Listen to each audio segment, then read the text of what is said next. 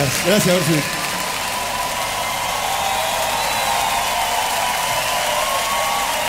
Una radio con todas las letras. Una radio que te lleva los mejores hits. Una radio que suena desde hace 30 años. 30 años en el aire. Láser FM 94.7 MHz. Necochea, Buenos Aires, Argentina. Panadería San Cayetano. El pan de cada día a tu mesa. Es de Panadería San Cayetano. Facturas, panificados. 67 esquina 50. Pan artesanal con horno a leña. Con la mejor atención. Panadería San Cayetano. El pan de cada día a tu mesa. Panadería San Cayetano. WhatsApp 2262-517926. Panadería San Cayetano. El pan de cada día a tu mesa. Pasa en tu radio favorita, de lunes a viernes, de 16 a 20 horas. Playlist, la lista de los más nuevos, los mejores artistas del mundo. Suenan acá, de 16 a 20 horas, en Láser FM, una radio con experiencia. Desde ahora y hasta las 16 horas. Escucha a Fabián Espinosa en Lo que nos pasa, por 94.7. Ya son las 14 y 2 minutos en la ciudad de Necochea, momentos de ir arrancando con esto que hemos dado en llamar lo que nos pasa. La noticia no fue casualidad. Yo quería Este programa donde tratamos de ir buscando el pulso y el latido de la ciudad y del país para saber dónde realmente estamos parados. y no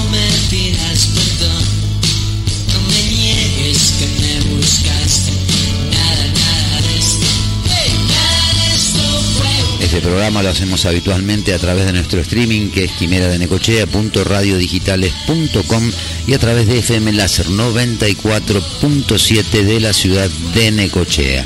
Y hablando de Necochea, te cuento que estamos en este momento con una temperatura de 10 grados centígrados, una sensación térmica de 3, vientos del cuadrante sur a 35 kilómetros por hora y la humedad relativa del ambiente es del 59%. Para mañana se espera un día despejado.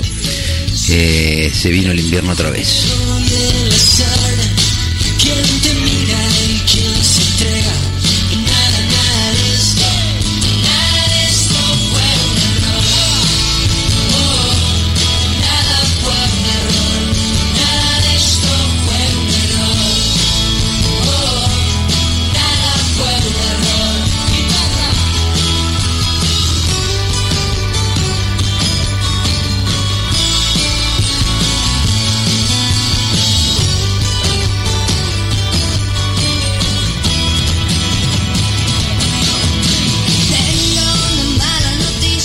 Bueno, como hacemos habitualmente, siempre antes de arrancar el programa, 10-15 minutos antes, mandamos el flyer por donde nos vamos a estar manejando, o para ponerle de alguna manera el contexto a la charla que vamos a tener hoy entre las 2 de la tarde y las 4, como todos los días de lunes a viernes. Pusimos como ítems para hoy, los problemas no se, se resuelven trabajando, no transformándolos en conflicto. Eso es una verdad ya de perogrullo, pero parece ser que acá todo se transforma en conflicto y de esa manera obviamente no se termina de solucionar ningún problema. Y el otro punto del que también vamos a estar hablando, eh, la economía diaria y el efecto dominó, saltos de riesgo que son forzados para la gente, sin una red de contención.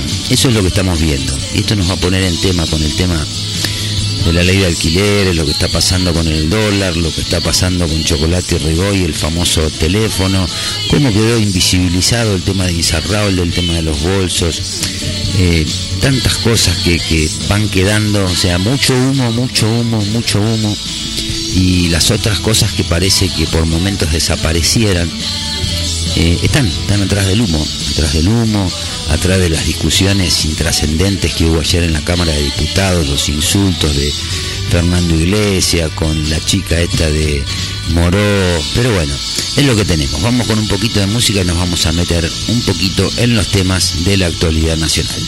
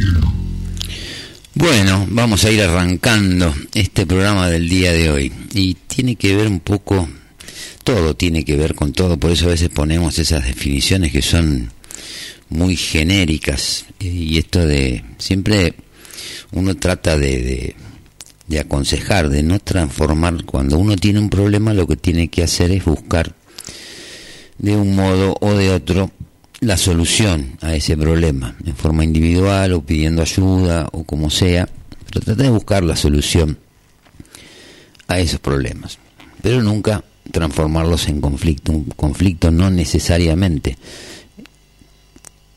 un problema no necesariamente se tiene que transformar en conflicto, porque en los conflictos siempre hay dos partes, generalmente antagónicas, y donde uno seguramente va a ganar y otro va a perder, o uno va a ganar más que el otro. Pero acá parece que en la Argentina eh, nosotros vamos a seguir con esta historia de, de mentiras, de no hacerse cargo de las cosas. Hoy escuchaba un audio de, de Valdés, el un gobernador, eh, que hablaba del tema de la unidad nacional a la que ahora llama masa. Y nosotros ya nos hemos cansado de decir mil veces, a veces es imposible ir a dialogar con alguien que te quiere llevar a la mesa de diálogo a patadas en el culo.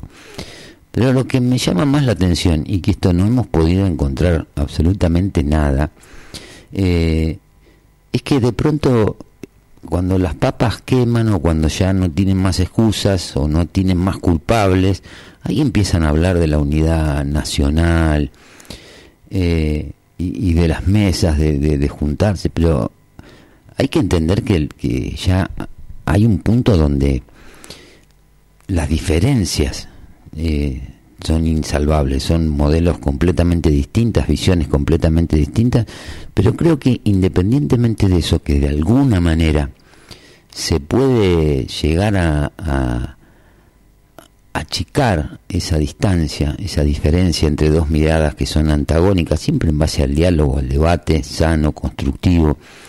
Yo creo que acá el problema pasa porque nadie se hace cargo de nada. Entonces van a hablar y desde el momento en que se sientan a hablar de algo, ya saben que los dos están mintiendo. Porque nadie hace un mea culpa, nadie dice sí, yo me equivoco en esto, nadie dice sí, este robó, no robó.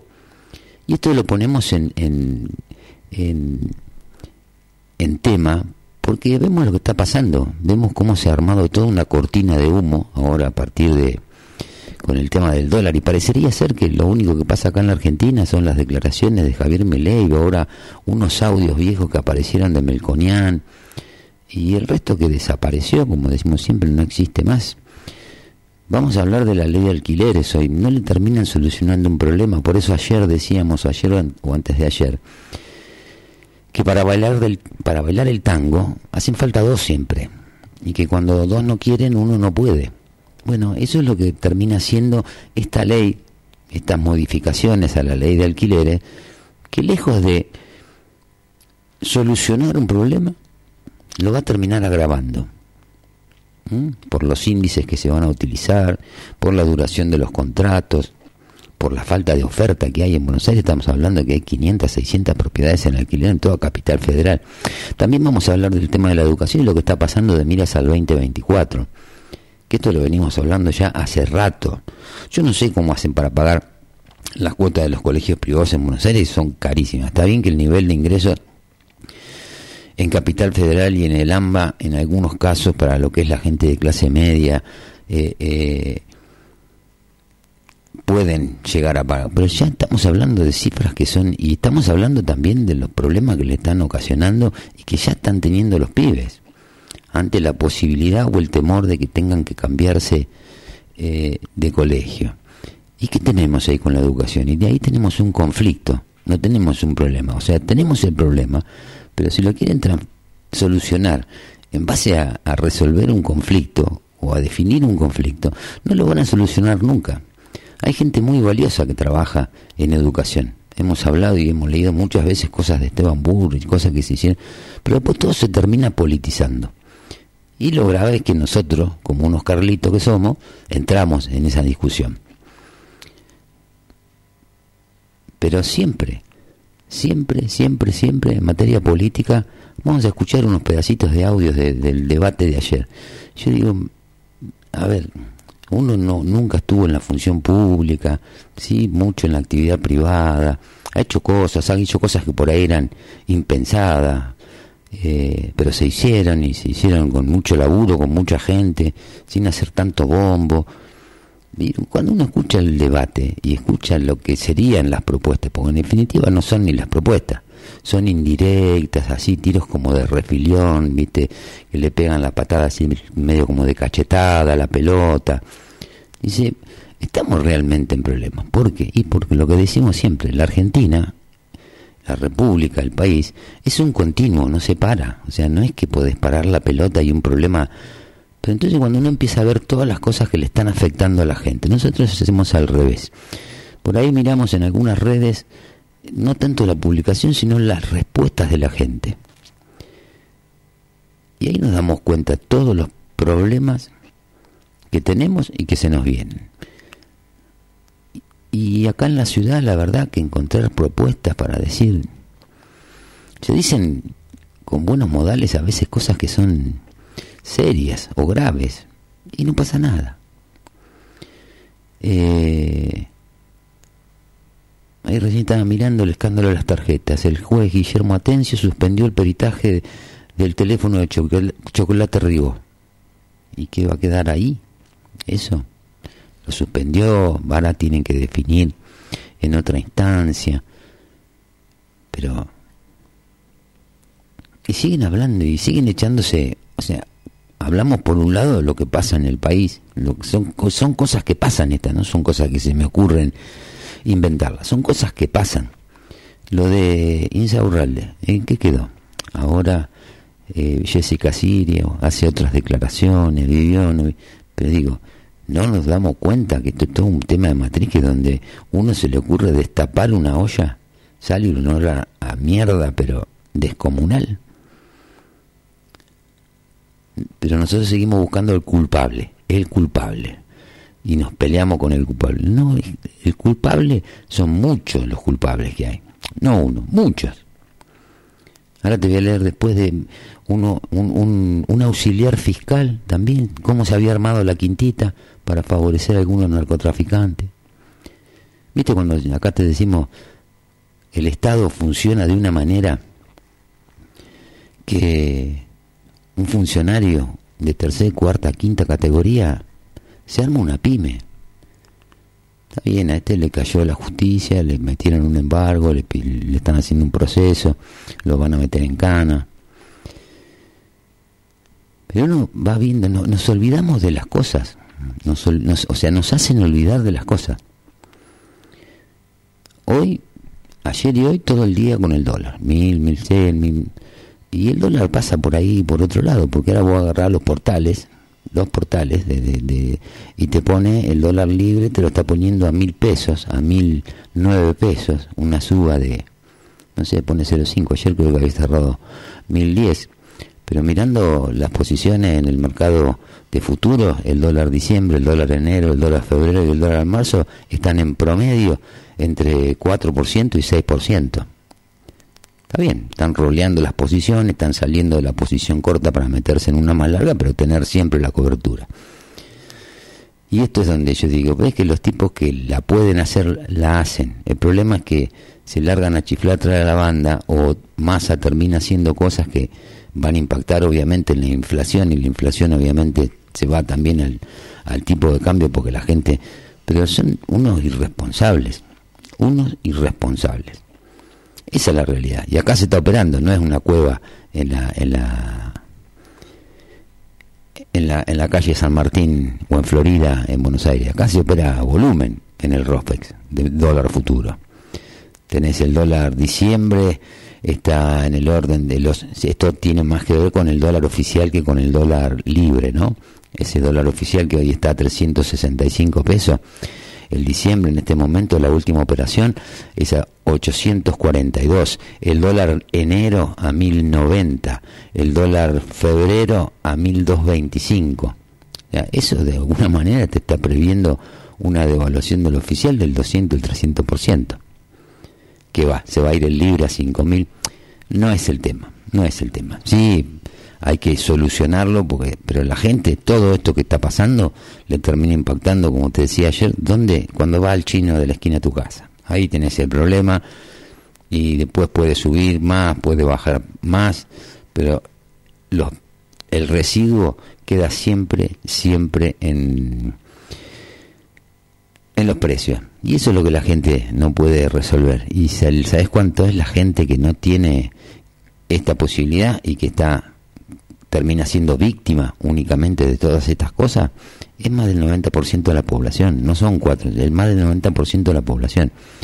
Y la gente está teniendo problemas que van más allá del precio eh, del dólar. Como le venimos diciendo y dando números. También esto vamos a comentar, ayer estuve buscando unos datos con respecto al tema de las encuestadoras.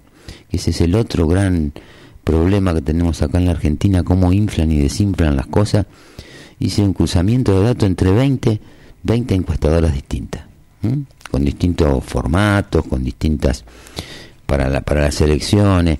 Y de la casualidad que en promedio, y vos veías que en lo que eran las encuestas, en promedio había un candidato que siempre le ponían más que lo que terminó sacando, a otro le ponían siempre menos que lo que terminó sacando.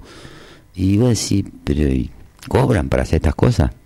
No hablamos de una encuesta. Después te voy a contar cuáles son las encuestadoras, que muchas de ellas, estas son las más, las más utilizadas en general. Pero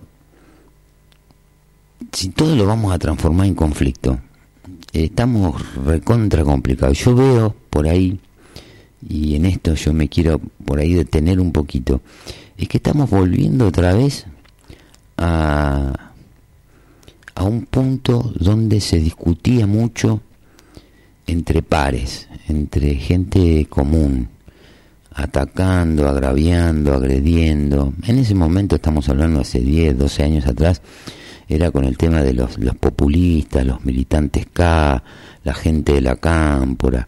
Y sabes que nosotros tuvimos 10, 12 años discutiendo eso y peleándonos. Y mientras tanto,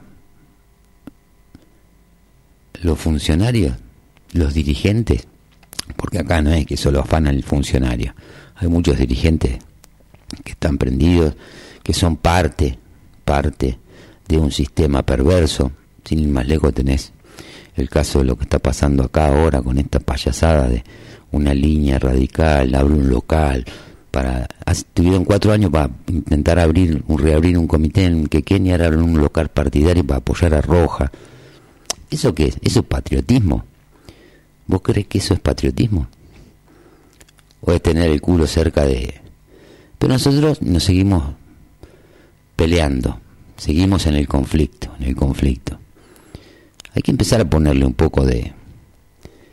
un poquito de coto, de límites a estas cosas. Por eso quiero que escuchen de boca de un gobernador electo lo que dicen con respecto a esto del diálogo. Pero el diálogo se tiene que dar en todos los niveles, no solamente a nivel nacional. Tiene que dar en todos los niveles.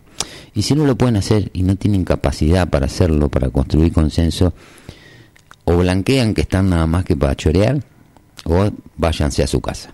Ya no hay muchas más opciones, ya no existen los que se rehabilitan, ¿viste? En la política, evidentemente, el que entra eh, para meter la mano en la lata para estar cerca de manotear algún conchavo que no puede conseguir en la actividad privada, entendiendo que está muy complicada la situación laboral, la falta de empleo, todo lo que vos quieras. Pero esto viene de hace 20, 30 años, no viene de ahora. Pero bueno, eso queríamos marcar con esto de no transformar los problemas en conflicto. Entonces nosotros hoy vamos a estar hablando de los problemas. Después cada uno verá si lo quiere transformar en conflicto o tiene algo para aportar para solucionar los problemas. Pero bueno, eso lo veremos con el tiempo. Vamos a filmar, cámara graba y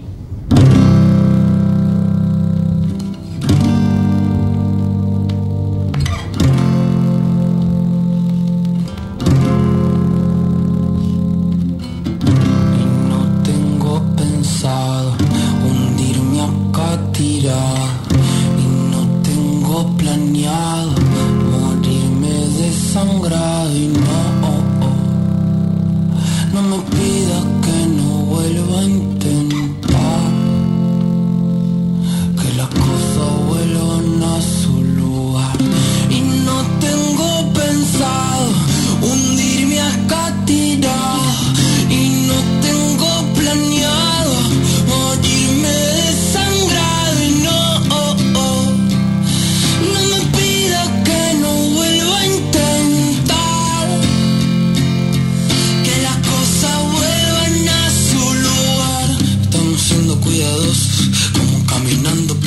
paso resbaloso, sabiendo que un paso en falso nos lleva al fondo del pozo. Será lo tembloroso de la espuma bailando en mi corazón rabioso. Entender todo es un poco soberbio, querer explicar todo es un poco por nervios, por eso hablo hasta por los codos. Y me pongo ebrio y ya no sé si jodo, me lo tomo en serio y desconfío, el miedo a dar un salto y encontrar a vacío, ansio que esto que siento no sea mío, porque de pronto se siente tan frío, parece que saber hacerse bien está un desafío. Que rabia me da el amor, voy a arrancármelo. Que rabia me da el amor, voy a quedármelo. Prefiero lo tortuoso del ritual que lo decoroso de estar siempre igual. Habrá motivos para estar mal, lo debo ser yo, pues, presintiendo el final. No es eterno el carnaval, si es etéreo lo carnal. Encontraremos algún otro canal para juntar el plexo. De fondo un saxo y queremos sexo. Ahora recuerdo la primera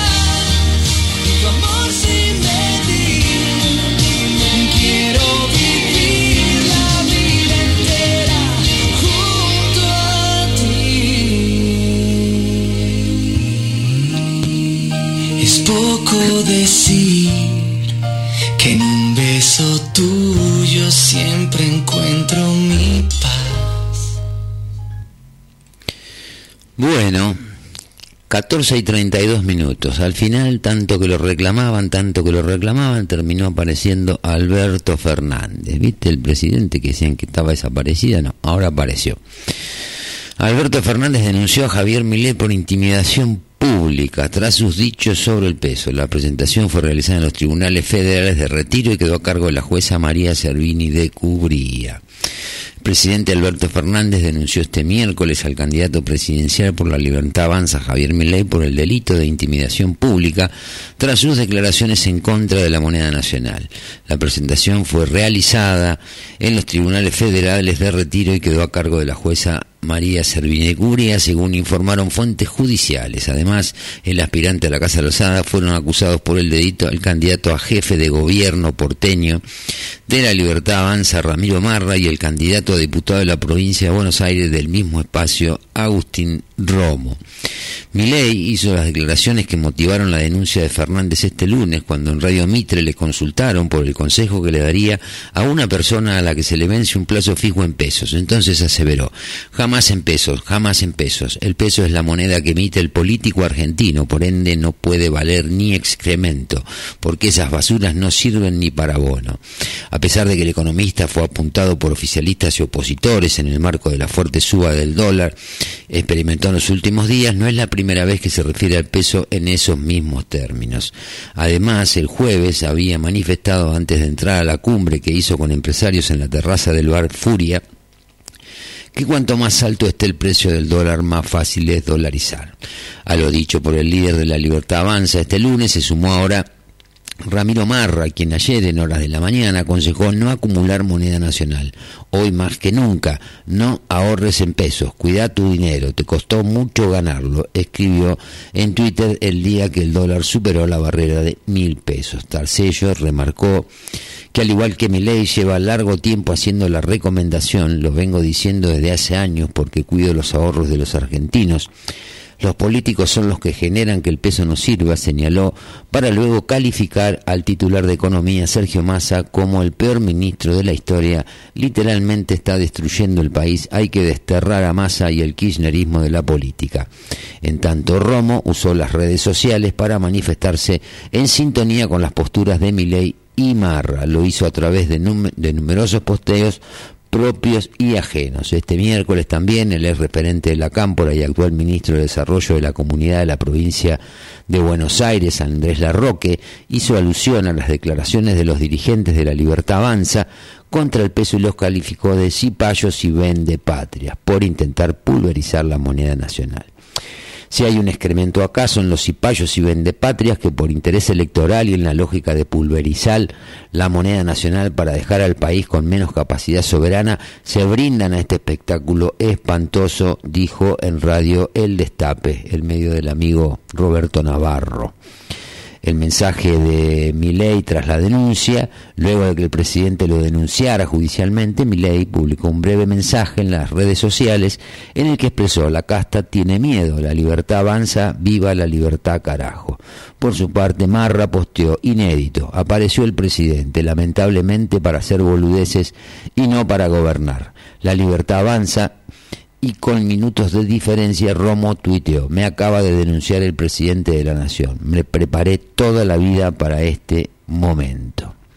Cabe recordar que este martes, en medio de las acusaciones por la suba del dólar en la Libertad Avanza, se desligaron de cualquier responsabilidad sobre la nueva disparada de la divisa estadounidense.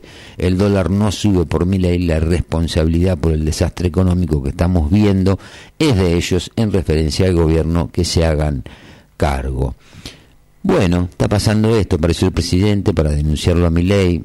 Creo que le están subiendo el precio al pedo, no tiene demasiadas demasiados fundamentos lo que se dice en sí, lo que lo que pasa es que el problema, como decimos siempre, viene por otro lado y no vamos a hablar de distintas cosas. Te voy a contar después por ahí en algún programa, hoy a la tarde o mañana, cuando mi ley era el jefe del equipo de economía de una fundación que trabajaba para Scioli, allá por el 2013.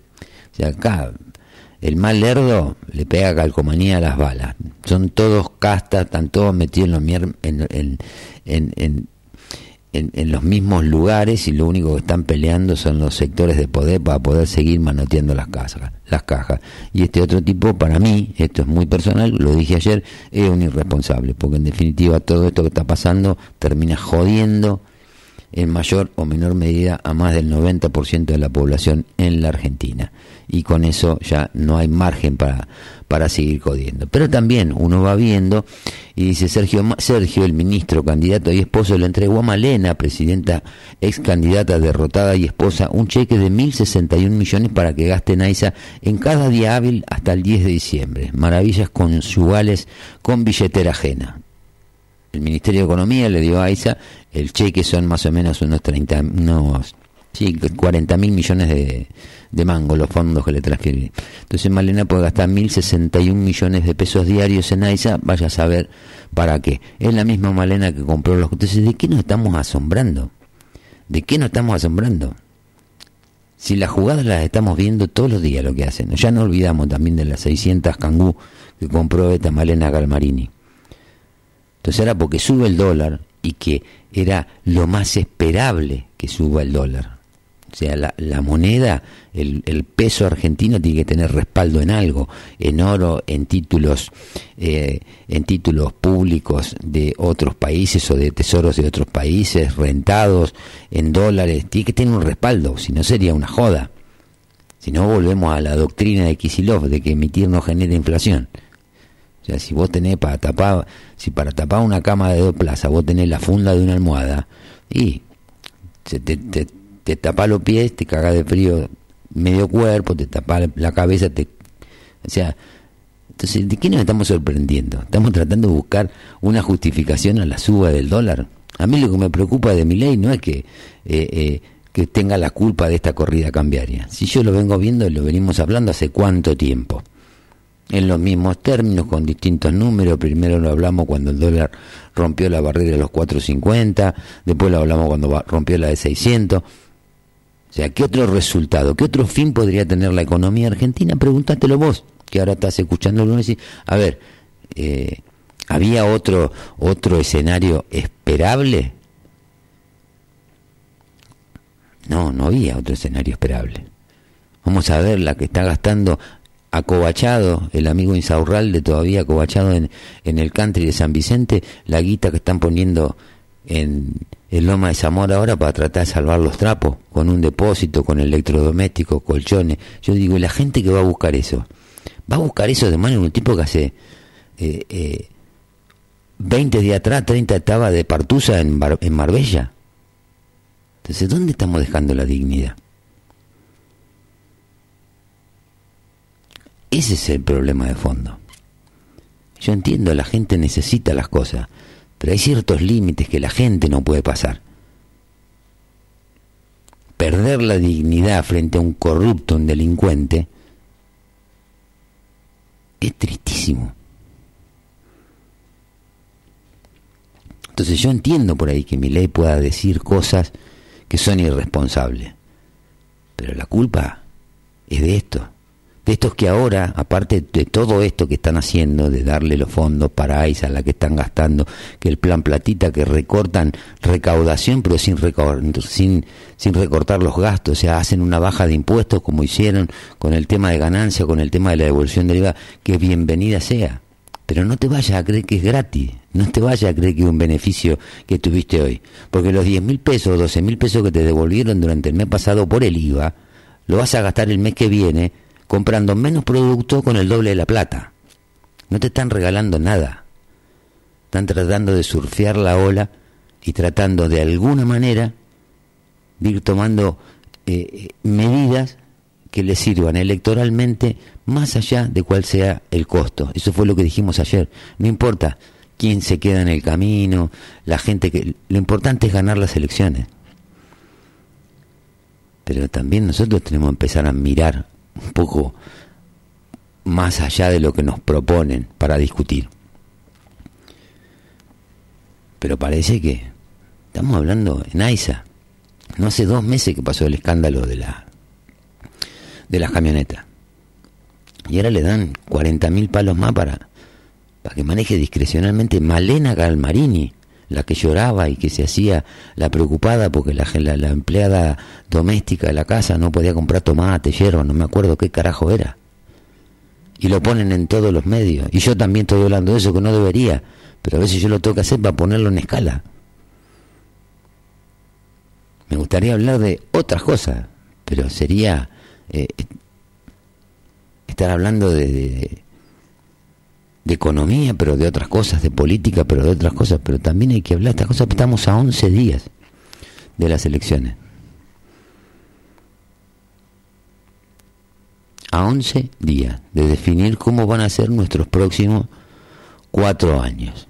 Entonces, si no empezamos a pensar eh, más o menos con, con un poquito de, de, responsabilidad, yo que esto no creo que pase por una cuestión de, de, de capacidad, de, de, ser más o menos brillante, pasa por ser responsable. Porque todas estas cosas que hacen, que siempre te dicen que no va a pasar nada, van haciendo, van gestionando, haciendo control de, de daño. Toman medidas, que ahora lo vamos a ver con lo de la ley de alquileres, que obviamente que no van a mejorar las cosas. ¿Eso qué, qué significa? Si no van a mejorar es porque van a empeorar, ni siquiera se van a mantener estables. Entonces pues van a tomar alguna medidita como para que el control de daño, ese aumento en la problemática de los alquileres, tenga algún tipo de atenuante. Entonces, ¿qué hacen? Gestionan haciendo control de daño por no gestionar como corresponde. Mientras nosotros discutimos lo que está pasando ahora con Israel. Todavía hay gente que está discutiendo, lo, escuchaba ayer al, al pelotudo este de Brancatelli, tratando de hacerle pisar el palito a un periodista deportivo que tiene los hijos en Israel y está esperando ahora para que los traigan de vuelta a la Argentina, a ver si ahora cambió su forma de pensar con el Estado. ¿Qué tiene que ver el Estado? Son unas ratas. El Estado tiene obligaciones y responsabilidades, como tiene todo el mundo. Entonces, ¿de qué está hablando este payaso? No se hacen cargo de nada. Entonces, cuando nadie se hace cargo de nada, es inviable el diálogo. Por eso yo hablo siempre de un escenario de conflictividad de interés y conflictividad social. Porque todos los pelotudos se quieren ir a sentar a la mesa, o van a ir a sentarse a la mesa, con cara de poner, con carita de, de, de yo no fui. ¿Qué, qué, ¿Qué, pueden acordar? Están hablando de los aviones que van de la Fuerza Aérea a buscar a los argentinos que están en Israel. Y hay tipos que están utilizando eso para reivindicar la pelotudez que hizo Cristina y Kisilov, que nos está costando ahora 16 mil millones de dólares más que lo que nos costó en su momento hacer la, la, estatización.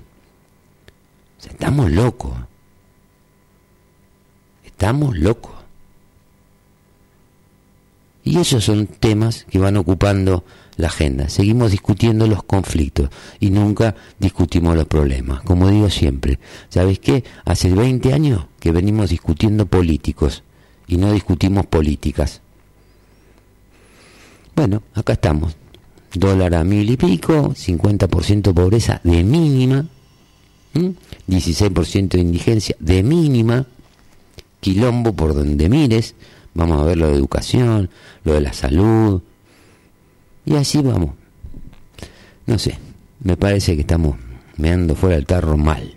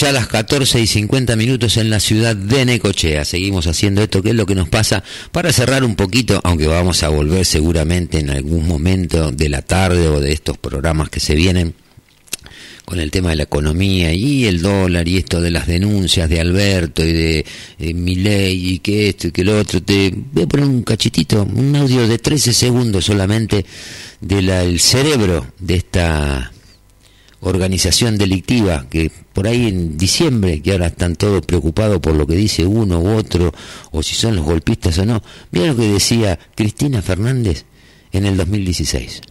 Lo que pasa es que cuando dejé de ser presidenta, saqué el dinero del Banco de la Nación Argentina y lo puse en un banco privado. ¿Y por qué, por qué dolaricé? Y porque la verdad que no sé qué hacer esta gente con la economía. Yo quiero ser absolutamente sincera. Lo que pasa es que cuando dejé de ser presidenta, Bueno, ahí lo escuchaste. O sea, no hace falta que lo repitamos, son 13 segundos. ¿Cuántas denuncias hubo en ese momento? O sea, esto de los criterios asimétricos y todas esas cosas.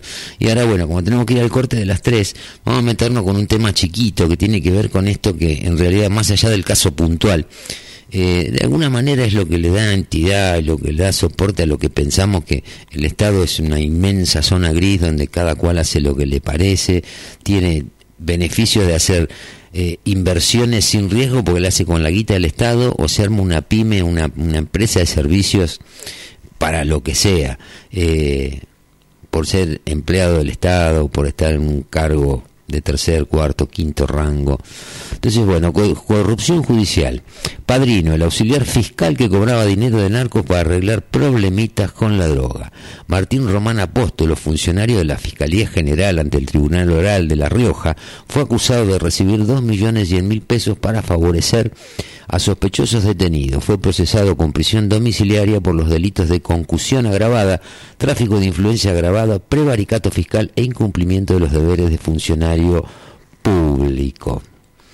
El mensaje de voz que le llegó por WhatsApp al auxiliar fiscal Martín Román Apóstolo, que cumplía funciones ante el Tribunal Oral Federal de La Rioja, fue directo, no tenía manera de malinterpretarse. Allegados al mensajero habían tenido un problemita con droga y necesitaban que el funcionario procediera. Le aclaró que el dinero no era un inconveniente, plata hay, le aseguró. Como respuesta no recibió una negativa, solo mañana lo vemos. Los sospechosos recibieron el beneficio de prisión domiciliaria y durante meses el representante del Ministerio Público reclamó lo que le habían prometido por su gestión, 600 mil pesos. Apóstolo de 53 años y al que los narcos investigados en varios expedientes llamaban padrino o jefe, fue procesado con prisión domiciliaria por los delitos de concusión agravada, tráfico de influencias agravada, prevaricato fiscal e incumplimiento de los deberes de funcionario público. En una resolución firmada por el juez federal José Quiroga Uriburu, integrante del TOF de La Rioja, se trabó un embargo sobre los bienes del funcionario judicial hasta cubrir la suma de 5 millones de pesos. Las funciones relevantes que cumplía Apóstolo, tanto en la Fiscalía como el juzgado, lo habilitaba en la actividad diaria a tener la posibilidad de solicitar a funcionarios, magistrados y empleados informarse sobre el estado de causas en trámites. De esa manera configuraba el imputado un acceso idóneo al contacto con las causas usando su rol de funcionario del Ministerio Público Fiscal, para que de esta manera desarrollar fraudulentamente su influencia ante las autoridades y agentes judiciales, afirmó el juez Quiroga en su resolución a la que se tuvo acceso. Según informó el sitio de noticias del Ministerio Público Fiscal, www.fiscales.gov.ar, el Procurador General interino Eduardo Casal dispuso la suspensión preventiva de Apóstolo y él inició un sumario administrativo a cargo de la Secretaría Disciplinaria y Técnica.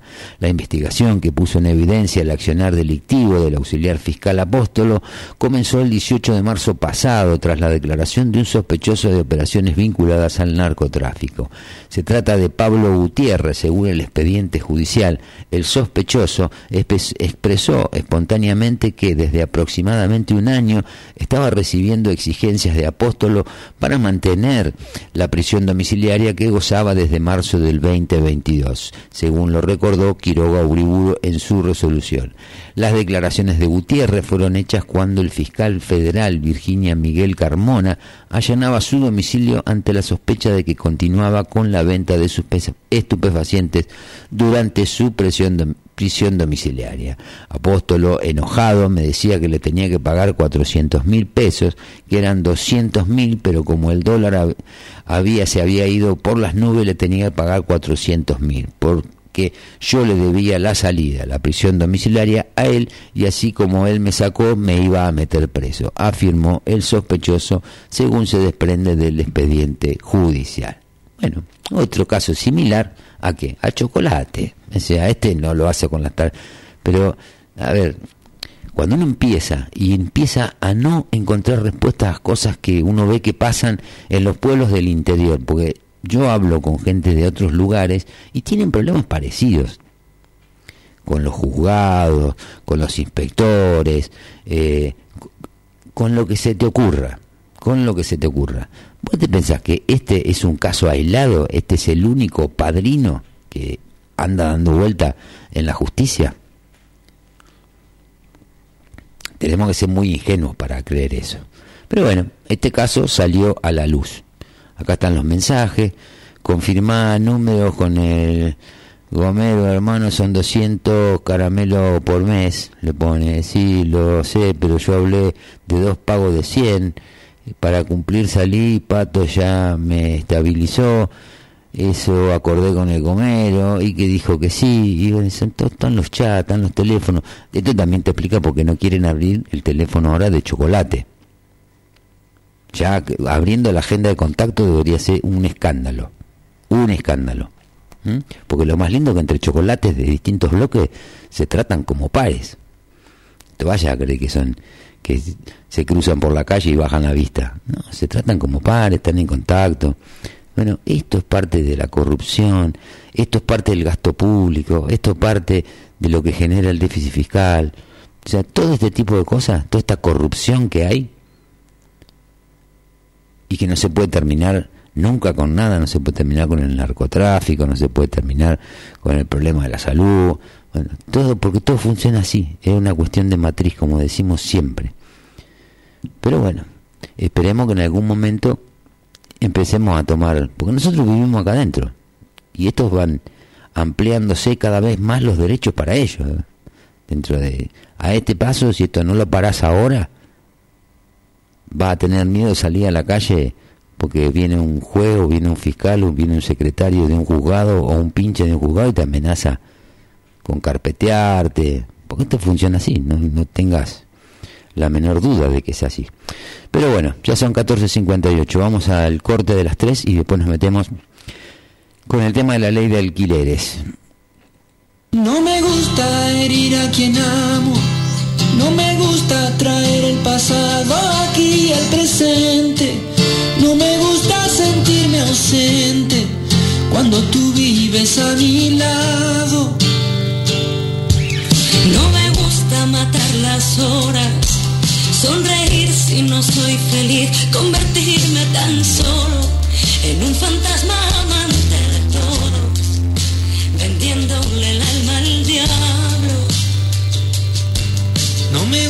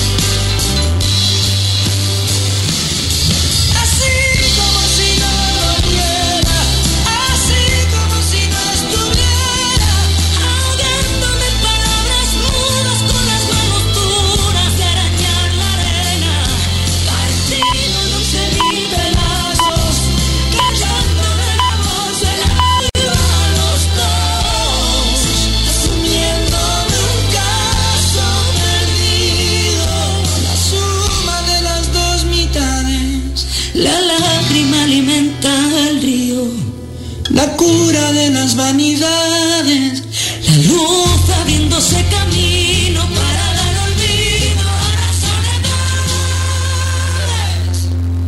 las así como si no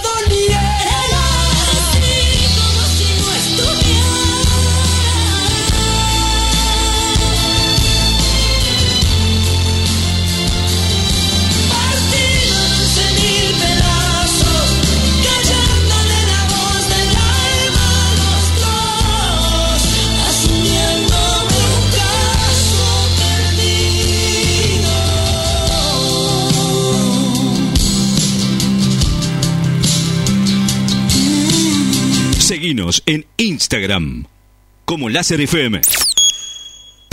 Dos DJs. Prepara tu mejor fiesta.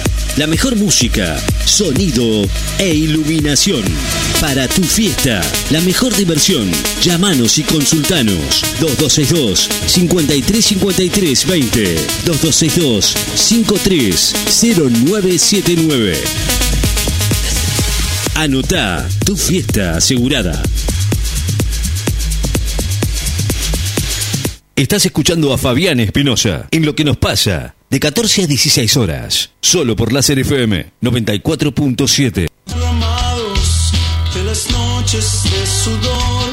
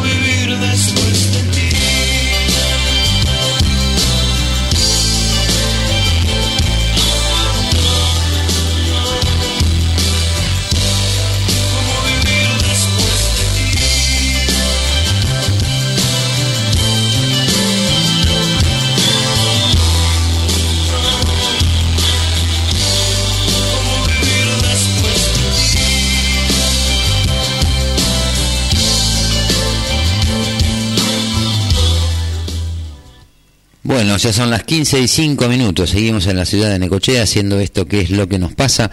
Seguimos con una temperatura de 10 grados, una térmica de 3. Los vientos aflojaron un poquito. Hoy eran de 35, 36 kilómetros cuando arrancamos ahora están en 32. Y subió un poquito la humedad relativa al ambiente que ahora está en 60%. Estaba en 52 cuando arrancamos a las 2 de la tarde. Bueno, una de las cosas que se definió ayer. Eh, fue la reforma en la ley de alquileres. Esto inicialmente se había intentado derogar la, la ley de alquileres, se mandó al Senado con algunas modificaciones, o sea, eso no prosperó, se hicieron algunas modificaciones, entre ellas eran que en vez de ser los contratos de tres años fueran de dos, eh, que las actualizaciones fueran, se pudieran convenir entre las partes y que las actualizaciones de los alquileres fueran cada cuatro meses. Eso fue al Senado, en el Senado utilizaron la ley de alquileres para meterle algunas modificaciones y devolver la Cámara de Diputados y aprovechar en, en la volteada meter el pliego de la jueza Figueroa, tal cual lo habíamos dicho ya cuando empezó todo este tema de la ley de alquileres. Vamos a hacer después algunas consideraciones, pero en esto hay que entender que eh,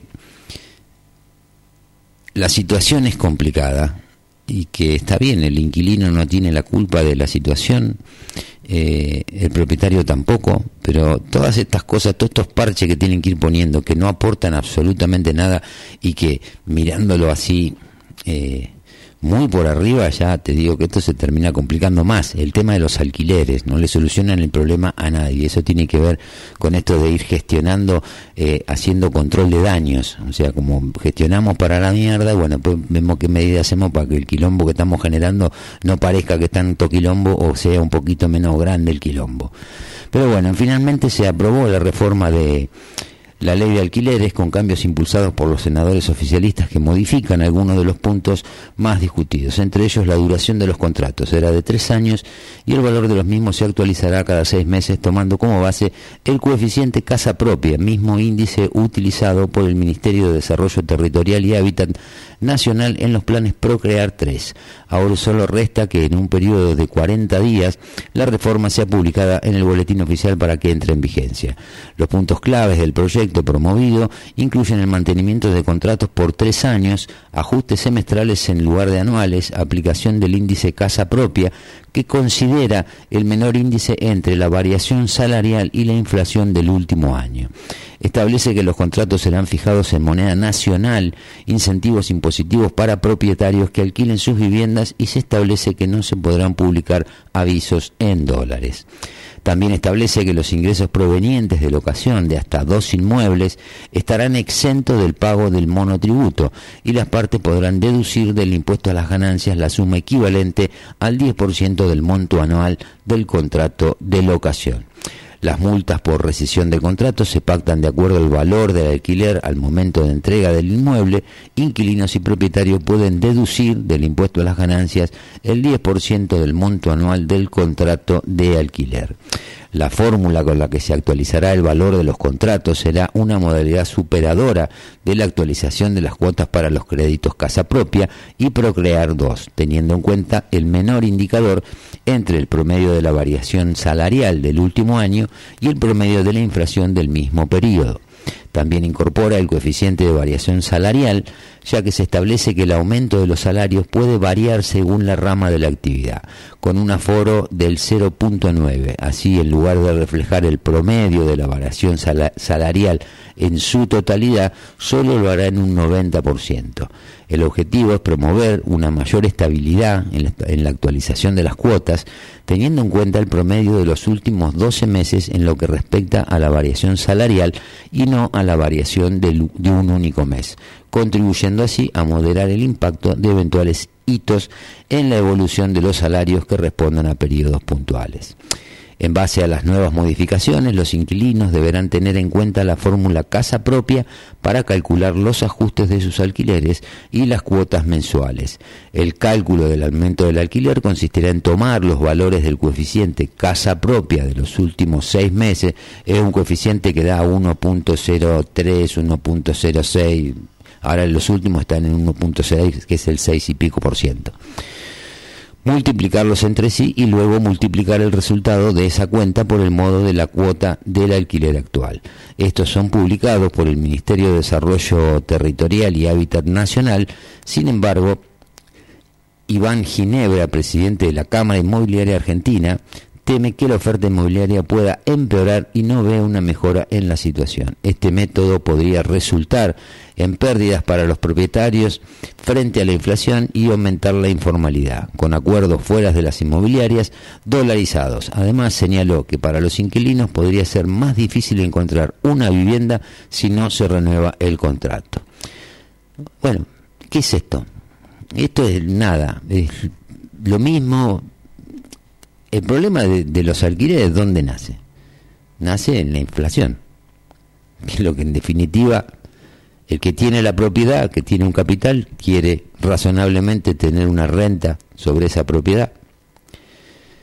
Fueron sacándose muchas eh, propiedades de circulación allá por la época de cuando estaba pleno la doctrina eh, populista en la justicia, con justicia legítima, con Zafarón, y que si bien es más aplicable a la parte penal, eh, también en lo que es comercial había muchas licencias que favorecían a los inquilinos, inclusive hasta prohibían eh, el desalojo si alguien estaba en una casa, no pagaba el alquiler para poder recuperar la, la propiedad, tenías que eso fue lo que dio después lugar a la ley anterior de alquileres que tampoco era buena. Pero el problema no es cómo se ajustan los alquileres. El problema es por qué se ajustan los alquileres. Lo que no debería haber es inflación. Y para que no haya inflación, lo que no tiene que haber es déficit fiscal. Eso es así de sencillo. No tienen que ir a buscar muy lejos. Ahora, ¿cuál es la diferencia entre ajustar antes la última ley, el ajuste era anual? Si vos mirás ahora el, el, el índice este de casa propia, eh, a ver dónde yo lo tenía en eh, coeficiente índice casa propia. Acá tengo los últimos coeficientes del índice de casa propia. Eh, mayor estabilidad, previsibilidad, valores casa propia. Vos imaginate el tipo que tiene que actualizar por este índice eh, en los últimos seis meses. 1.0522 en junio. Esto está hasta noviembre. Sí, está hasta noviembre. Pero vamos a suponer un caso de, del año pasado, de entre julio y noviembre, para ajustar en diciembre. Tenés 1.05, 1.05, 1.05, 1.05, 1.05, 1.06 ya en noviembre. Si vos haces el cálculo como va a ser ahora el tema de, de los alquileres, decime vos, si vos tenés tu casa y te aplican este, este tipo de ajuste o índice para que vos conserves tu renta o lo que sea, no puedo encontrar la calculadora, pero será posible, será de Dios, acá está. 1.05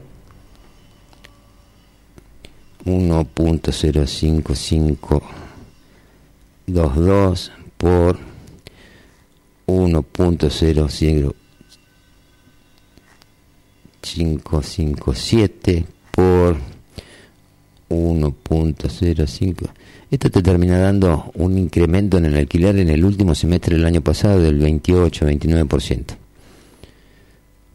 Entonces ahí sí estás protegiendo el que tiene que pagar el alquiler. Y el que tiene que... ¿Cuánto se le aumentaron los gastos al que tiene la propiedad? Que entonces yo no me pongo del lado de uno o del lado de otro. Digo que de alguna manera tienen que ver que dentro de, los, de las variables de ajuste, averigua en cualquier departamento acá en Necochea en los últimos en el último año lo que aumentaron las expensas, por ejemplo, lo que te aumentaron las tasas, lo que te aumentaron un montón de servicios que pagas como propietario. Entonces se meten a legislar y no ponen todas las variables que tienen que poner para que el acuerdo sea justo. Y a veces el acuerdo más justo sale de ser un acuerdo entre las partes. Porque acá te hablan de índice de variación del, del, ajuste de los salarios. ¿No es cierto? ¿Y cuánta gente es que tiene salario y que está protegida por una paritaria? Para decir, bueno, mi salario va subiendo igual. Y los cuentapropistas, los monotributistas, todo un montón de gente que está ganando menos guita que le ganaba hace un año atrás y encima tiene que pagar aumento de, de- en el alquiler. Pero conceptualmente está ganando menos guita. Igual tiene que pagar. Y el tipo que tiene la propiedad le pasa exactamente lo mismo. Vos el año pasado tenías un contrato que lo había firmado, no sé, en septiembre de, del año pasado, de 50 mil pesos. Vos estuviste pagando 50 mil pesos durante un año con la ley, la ley anterior. Obviamente que el propietario en los últimos 4, 5, 6 meses ya se ve más que perjudicado por no poder ajustar. Ahora va a ser cada seis meses. Se había propuesto que fuera cada cuatro. Entonces tiene un poquito más de lógica. Esas cosas tienen un poco más de lógica desde el punto de vista de ver lo que sería algo más razonable en lo que sería un acuerdo entre partes. Pero acá la ley te prohíbe, te, te prohíbe hacerlo de otra manera. No sé, algunos podrán ajustar por dólares porque tienen actividades donde están de algún modo dolarizados, un montón de gente que hace trabajo, que home office, que trabajan para empresas del exterior, para empresas que trabajan en el sector agropecuario, o sea, ellos tienen muchos valores que de alguna manera esa economía está media dolarizada. ¿Por qué no la dejan? ¿Por qué no dejan que la gente arregle las cosas como las tiene que arreglar? Y probablemente de esa manera, a pesar de los riesgos y de lo que parecería una desprotección, aparecería más oferta. Hoy la gente de arranque en un alquiler, que todos te dicen están carísimos, y te están diciendo, te están cobrando lo que te están cobrando porque saben que en seis meses se quedaron cortos. Pero ese no es un problema ni del inquilino ni del dueño de la casa, es un problema de la economía argentina que hace que lo que vos hoy ganás no sabés si te va a alcanzar el mes que viene.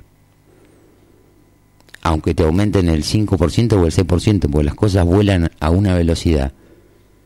La economía real vuela a una velocidad que no tiene nada que ver con el tipo que es laburante, que es la gran mayoría.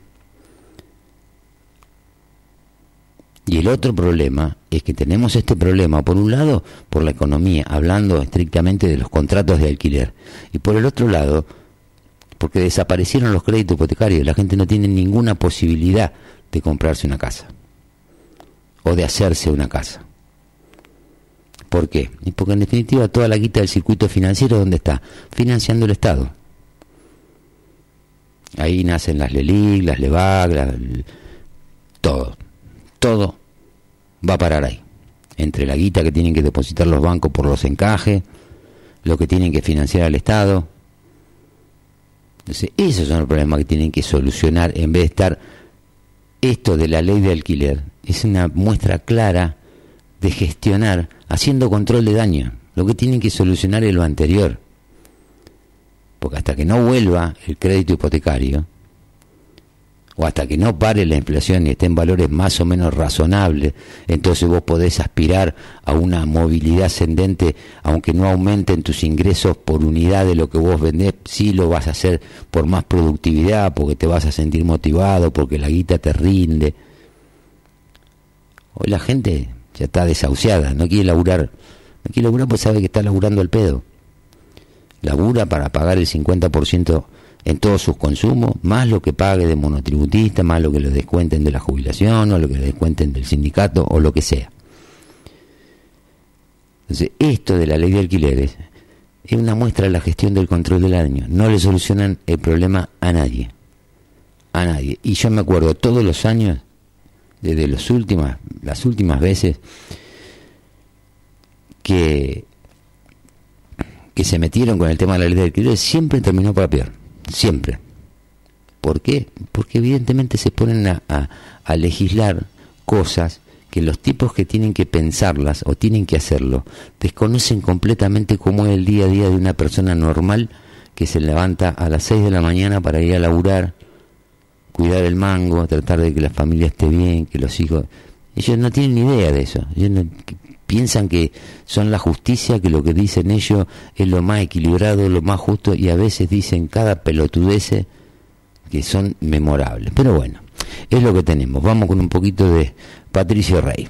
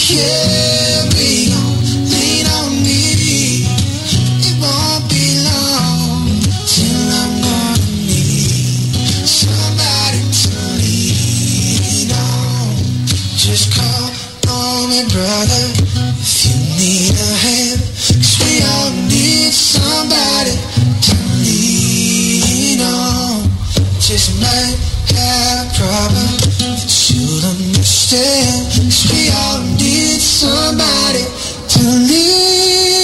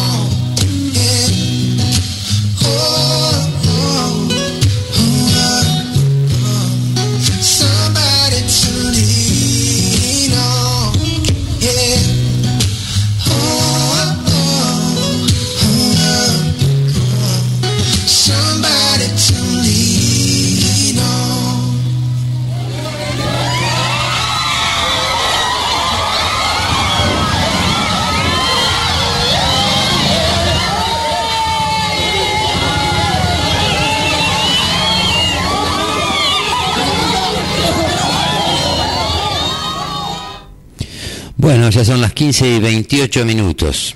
Eh, seguimos haciendo esto, que es lo que nos pasa. Ahí estaba justo en el corte mientras estábamos escuchando un poquito de música, haciendo la diferencia solamente entre hacer solamente el ajuste de los alquileres, sumando la inflación y aplicando la, la, misma fórmula ya en un semestre del año pasado, lo que sería de, de mayo a octubre, por ejemplo, tenés casi un 10% de diferencia en el ajuste. Te da menos con este índice, pero eso es lo que va a hacer es que o los precios de arranque se ponen más caros para compensar lo que el dueño de la propiedad sabe que va a perder al cabo de los seis meses, o van a desaparecer las propiedades. Por eso digo que no le solucionan el problema a nadie. Eh, al contrario, lo van a ir complicando cada vez más, porque de última, el que tiene la propiedad prefiere tenerla en el peor de los casos en expectativa como para eventualmente poder venderla y hacerse de la plata y hacer otra cosa que tenerla en algo que sabe que después no lo puede disponer y encima eh, no le genera una renta más o menos eh, razonable. Y digo, lo que hay que tener en cuenta son a las dos partes siempre, no hay manera de no de no legislar sin tener en cuenta a, a las partes que tienen que ver en, lo que va a afectar esa ley y sin tener en cuenta todas las variables que hacen ese. Por eso estamos hablando, yo les estoy hablando de esa diferencia casi el 10% entre un índice y el otro, con lo cual con esta nueva ley, digamos que los índices de, de actualización serían un poco más bajos que lo que era anterior, pero eso se va a pagar con menos propiedades en alquiler o precios de arranque más alto contemplando esta situación. Con lo cual, no se, no se le está solucionando lamentablemente el problema a nadie y lo estoy sacando exclusivamente con los números oficiales, números del INDEC y número este otro número de la Secretaría de Hábitat. Entonces, no tenemos que ser muy genios para darnos cuenta que dentro de seis meses, si no cambian esto, va a haber el mismo problema que hay hoy o peor todavía, con menos propiedades, con alquileres más altos y encima con una inflación que vuela a 140, 150% mensual, anual, que hace que se detone todo. Entonces el problema no es cómo se ajustan los alquileres, eh, el tema pasa por otro lado, pero bueno, no lo queremos ver, evidentemente eh, no lo queremos ver. Pero bueno, hablando un poco del tema, saliéndonos de acá, vamos un poquito a... Pues nosotros es increíble, a veces estamos discutiendo el tema de Israel y acá se están planteando cada discusiones pelotudas en cuanto a la justificación de los palestinos, los no palestinos, la fuerza aérea, la línea de bandera, o sea, estamos... Bueno, pero ayer hubo una persona que eh, hizo una, una publicación, y a todas las personas no judías que lean esto, la emotiva publicación de una joven que se viralizó en las redes sociales, Melina Weinstein, vive en Buenos Aires y sufre a la distancia por sus seres queridos en Medio Oriente. Consciente de que las ideologías sesgan, alzó su voz para entender a quienes no les toca tan de cerca la difícil situación que atraviesa la población israelí tras los ataques terroristas de Hamas. Son muchos los argentinos que tienen seres queridos en Israel, por eso desde el sábado, tras los salvajes ataques terroristas de Hamas, sufren a la distancia por la inédita y triste situación que le toca atravesar a sus amigos y familiares. Melina Weinstein es una de ellas, siempre en por su gente, siente impotencia por su gente allá, pero también por la falta de conocimiento en Argentina sobre el histórico conflicto israelí-palestino. Consciente de que las ideologías sesgan y que muchas veces no permiten ver las cosas de una manera objetiva e imparcial, alzó su voz a través de una carta abierta en su cuenta de Instagram, que es arroba Meli Weinstein, destinada a todas las personas no judías. Su único pedido es visibilizar el conflicto y hacer entender a quienes no les toca tan de cerca la difícil situación que atraviesa la población en Israel. Compartir lo que está pasando es la única manera de que el mundo deje de caer en discursos erróneos y antisemitas. Esto dice la joven judía de 26 años que dialogó acerca de su publicación que ya superó los 65 los 60.000 likes. ¿Cómo se te ocurrió hacer esta publicación? En realidad yo siento que le escribí un mensaje a mis amigas, nunca jamás tuve la intención de que se divulgara así. Jamás imaginé el impacto que podía llegar a tener. Sentí que necesitaba hablarles desde el corazón a mis amigas, a las personas que me rodean, que no son judías, porque en las redes sociales empezaron a circular muchas publicaciones e historias hacia las personas no judías pidiéndoles que por favor no miraran para el costado. Me parece que es sumamente necesario porque hay mucha desinformación, mucha fake news y un montón de gente que no lo sabe. Es fundamental para combatir el terrorismo y lo que está pasando. Hay personas que quizás nunca en su vida o muy pocas veces escucharon hablar sobre el conflicto árabe-israelí que en su vida escucharon a Hamas, que, que, prenden la tele y según el canal que ven escuchan una postura y que tienen miedo de decir lo que piensan o lo que dirán sus seguidores si suben algo apoyando a Israel. Entonces dije, necesito hablarle a esta gente desde la empatía, desde la comprensión, que sepan que para mí también es difícil porque yo también dudo si estará bien que publique esto. Refleja realmente lo que pasó escribí desde el corazón, desde la empatía y sobre todo con un mensaje que dice somos humanos. Desde ahí es donde no nos tenemos que parar y hablar, no callar más de cualquier tipo de creencias, ideologías oportunas que podamos tener. ¿Imaginaste el impacto que podía tener? No, jamás me lo imaginé. De hecho, ayer fui a la marcha a favor de Israel y no estuve con el celular. Cuando lo vi dije, ¿qué está pasando? Lo que menos me esperaba, más allá de lo que pasó en Instagram, es que mucha gente conocida compartiera la publicación. Me escribieron muchas personas diciendo, qué lindo esto. Yo realmente te quería escribir, pero no sabía cómo. Ese es el impacto con el que me quedo y el que jamás me imaginé que podía llegar a tener. ¿Qué respuestas recibiste? La gran mayoría son mensajes diciendo gracias y creo que detrás de ese gracias hay personas que se sintieron comprendidas, que encontraron la manera de expresar lo que hasta ese momento no podían. Y sobre todo, gracias por hablar con el corazón, desde la humanidad, la sinceridad y el miedo.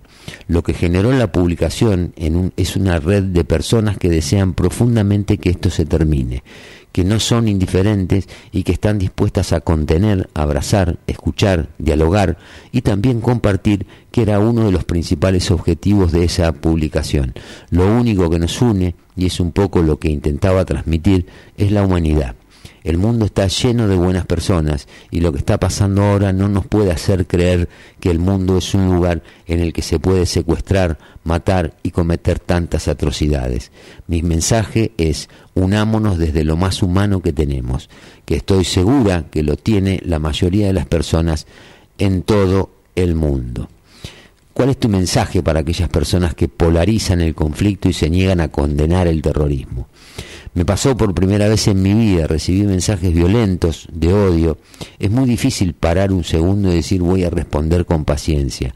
Hay gente que habla desde la ignorancia, desde el desconocimiento y que por más que pueda no tener razón en lo que dice, si le respondes violentamente lo único que haces es reafirmar que siga haciendo esas cosas.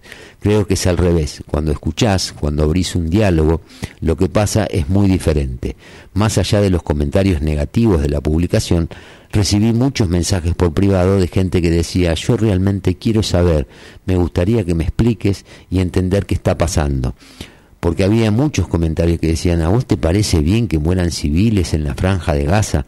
Pareciera que el debate es ese que tenés que estar de un lado o del otro. Y justamente la publicación intenta decir que no, que no son dos lados, es el lado de la vida y estoy segura de que todos estamos de ese lado. Y que sufrimos y nos duele el alma cada una de las pérdidas inocentes. Me afectan los comentarios violentos, me duelen un montón, pero lo que intento hacer es respirar y agradecer por intervenir, porque hay otras personas que no se animan ni siquiera a preguntar y responder con lo que yo sé, abrir las puertas a seguir teniendo esas conversaciones que realmente creo que nos enriquecen. Si queremos combatir la violencia, no se puede hacer con violencia.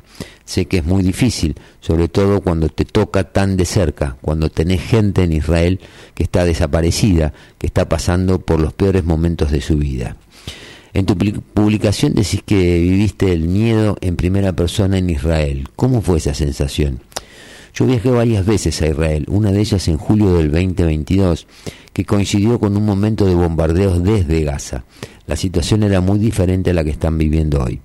Pero sí tuve que correr al búnker, escuché las sirenas y por un momento en tu cabeza, por más que sabes que existe la cúpula de hierro y que es muy poco probable que te pase algo, el riesgo está. Acá me puede pasar cualquier cosa, pensé. Fue una situación de mucho miedo. ¿Cómo están tus seres queridos allá? ¿Están todos encerrados en los búnkers? Tengo un amigo que está combatiendo, que por muchas horas no supimos nada hasta que logró mandarnos un mensaje. El último que recibimos fue hoy a la mañana, diciendo que estaba bien, pero es muy difícil realmente, no podemos pensar en otra cosa que no sea lo que está sucediendo en Israel. Eh, el posteo, acá sí que está en Instagram, Meli Weinstein, Meli, arroba Meli Weinstein, dice, si tenés algún amigo, amiga judía, demostrale que esa amistad trasciende cualquier tipo de ideología o grieta.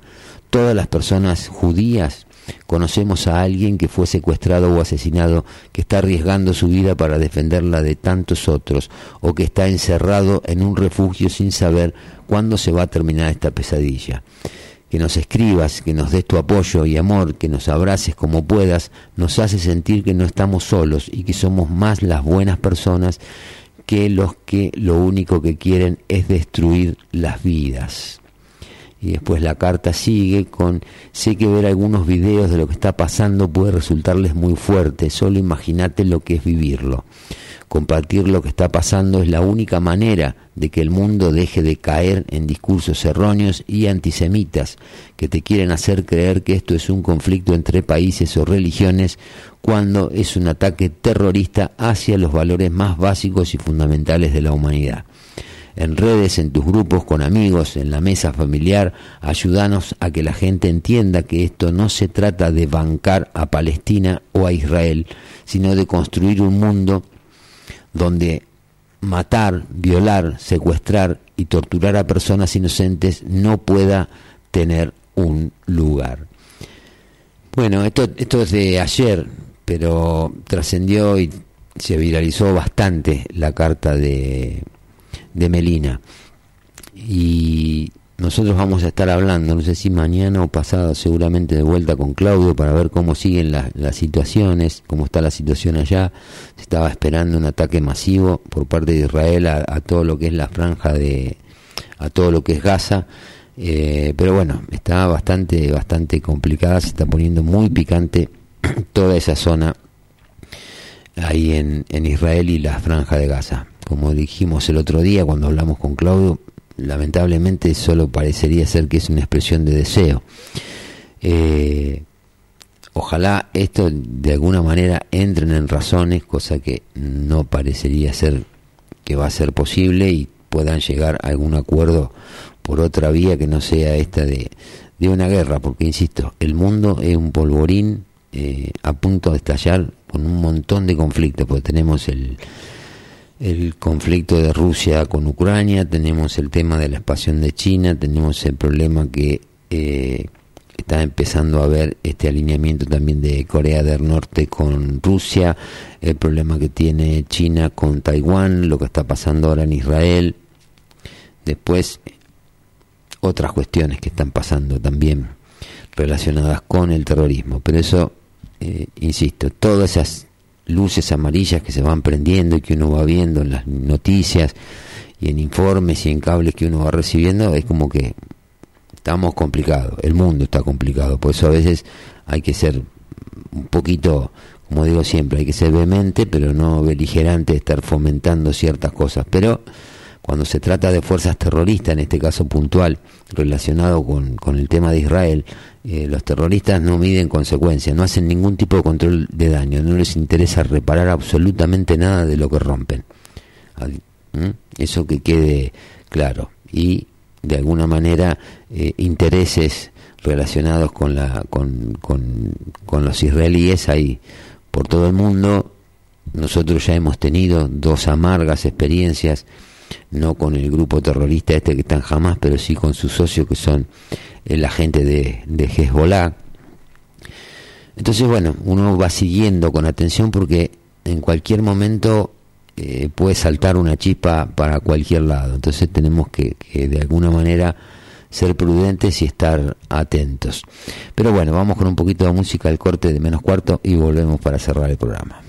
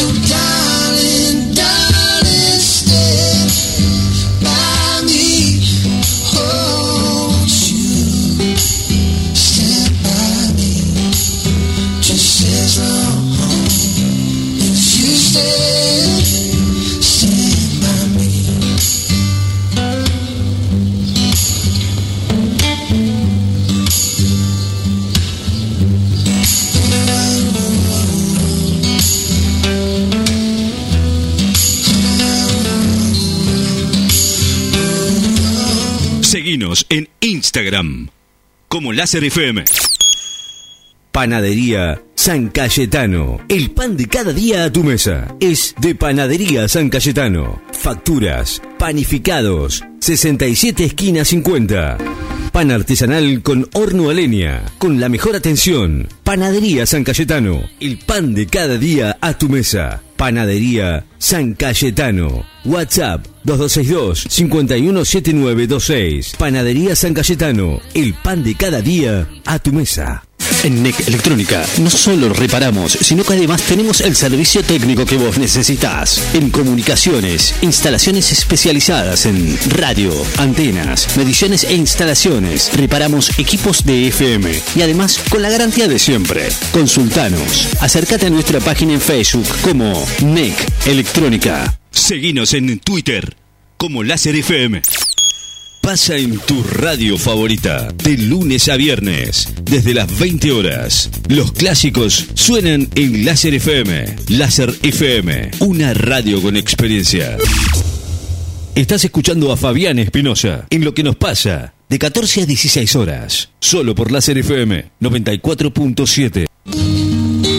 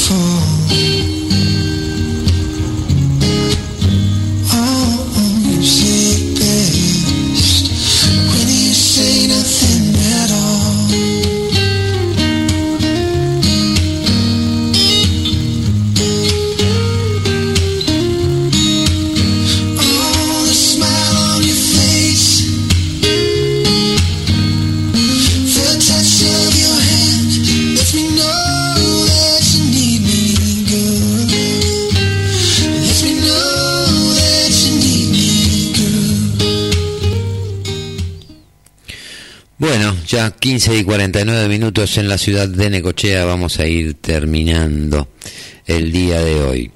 Eh, bueno, estuvimos hablando un poquito de Israel, un poco del tema de la ley de alquileres. Nos queda para analizar, que no hay mucho para analizar, que lo veremos mañana o el viernes, que vamos a hacer de todas maneras el programa a pesar del feriado. Eh, el tema de algunos dichos en el, en el debate de intendentes que hubo ayer en el Centro Cultural de Necochea. Eh, para mí, por lo menos dentro de lo que uno puede esperar de un candidato, nada nuevo, nada innovador, eh, palabrerías y, a veces hasta términos mal, mal utilizados o mal aplicados. Pero bueno, lo que sí vamos a ver mañana seguramente es el tema este de las encuestas. Nosotros hicimos, o yo en realidad me puse a hacer el cruzamiento de datos sobre 20 encuestadoras, que son las que están generalmente más metidas en el, en el circuito, que son AC Consultoros, Consultores, Fixers Urban de Córdoba, Real da la Torre, Aresco, CB Consultora, Atlas Intel, Circuitos Consultoras, la Universidad San Andrés, Proyección Consultores, Opinaya, CELAC, Giacoy y Asociados, Opina Argentina, Federico González y Asociados, Analogías, Sinopsis, Consultoras Tendencia, Escenarios, SEOP y Opinión Lab. O sea, son 20 consultoras que están ahí, digamos, dentro de las más importantes que tiene el país. Y por ahí encontramos viendo los datos y las publicaciones, todas las publicaciones que han hecho previa a las pasos, por ahí uno a veces encuentra datos novedosos, o no, no novedosos, sino curiosos, y tiene que ver con los guarismos que le arrojan a cada uno.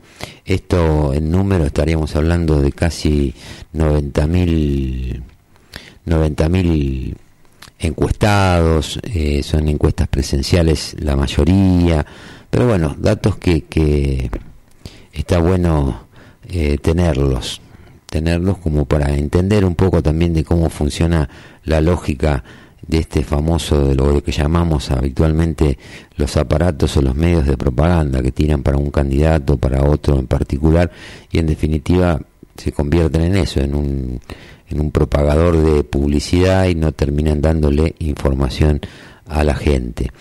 Eh, pero bueno, hay datos que son son 89.000, casi 89.500 planillas, 3.200 encuestados en promedio. Eh, había, tenemos acá el dato de que lo que se hablaba de indecisos, que después puede ser lo que inclinó o no la balanza para un lado o para el otro. Pero bueno, son datos interesantes para tenerlos. Y también habíamos sacado, habíamos visto para hablar hoy, que no lo vamos a hacer, lo vamos a hacer seguramente mañana o pasado, los distintos tipos de, de y algunas consecuencias que tuvieron que ver con las dolarizaciones. Estuvimos viendo el tema de Ecuador, el tema de El Salvador, el tema de Panamá, y por ahí tratando de linkear esa información con lo que se pretende por ahí hacer acá con el tema de la dolarización, pero nosotros por ahí nos concentramos un poco en lo que es la deuda pública. Eh, por ejemplo, Ecuador, cuando tomó la decisión de dolarizar, eh, Viste que acá siempre hablamos de que la deuda pública en Argentina en este momento es de 420 mil millones de, dólares. Eso hoy equivale casi a un 60, un 65% del PBI. Hoy, hoy equivale a eso. El PBI son 660 mil, 700 mil millones de dólares. Está en ese orden. Pero por ahí veíamos como dato curioso, por ejemplo, que Ecuador, cuando entró con la dolarización, eh, la deuda pública en relación al PBI era del 18%. Después pasó al 57% se triplicó. En El Salvador era del 36% y fue al 80%. En Panamá era del 30%, se fue al 58%. Hay una constante. En todos los casos, la deuda pública se terminó aumentando. Por eso siempre preguntamos esto de, bueno, ¿y qué onda? Eh, ¿Cuál va a ser el costo de la dolarización con los dólares que faltan traer a la Argentina. Esto desde el punto de vista eh, eh, técnico, de números. O sea, hoy la base monetaria en la Argentina son 15 a 20 mil millones de dólares, hay que traer esos 20 mil millones de dólares, hay que traer los 20 mil millones de dólares que tienen que ver con lo que está trazado con la CIA, ya son 40, y después eh, hay que ver de qué manera se para la bola del ELIC. Eso es lo que necesitas hoy de mínima, tener cash disponible para intentar un plan de, de dolarización. ¿Cómo se va a hacer? ¿Se puede conseguir? Sí, se puede conseguir. El tema es cuál va a ser el costo para la Argentina de eso. No vaya a ser cosa que después eh, copiemos estos números y que hoy nosotros tenemos una deuda pública que equivale al 60, al 70% del PBI y nos vayamos a que debemos más de un PBI, de un saque. Digo como datos para tener en, en la cabeza, en la mente, como para poder pensar un poco qué es lo que es bueno o malo para el país en general, independientemente de las corrientes políticas. Pero los datos, como digo siempre, los números son datos duros, no, no hay manera de, de revertirlo. Son números que te están diciendo o te están describiendo una situación, son datos reales. Y bueno, con el tema este de la do- dolarización, de lo que está pasando con el dólar, son cuestiones que tenemos que tener en cuenta, porque también esto lo volvemos a decir, el país es algo que está en continuo, no para, no para nunca. Conseguir esa plata no va a ser tan fácil, va a llevar su tiempo, obviamente, si es que lo logran y tiran las puntas para poder hacerlo, mientras tanto la economía sigue funcionando, si para conseguir menos plata hay que devaluar más todavía para licuar la deuda en pesos de las LELIC y rescatar la base monetaria que cueste menos dólares, eso es más hambre para la gente, sueldos en dólares más bajos, o sea, todo tiene una explicación, que a vos te cuenten una parte, por eso decíamos en estos días, esto de, de- hablar de las medias verdades, o sea, una media verdad es casi una mentira. A la gente si le va a contar la película, contásela completa, porque la economía, los mercados, es todo un proceso donde tiene que estar, de- tiene que haber un equilibrio integral, son muchas variables las que se, se ponen en juego. Por eso hablábamos hoy del tema del efecto dominó.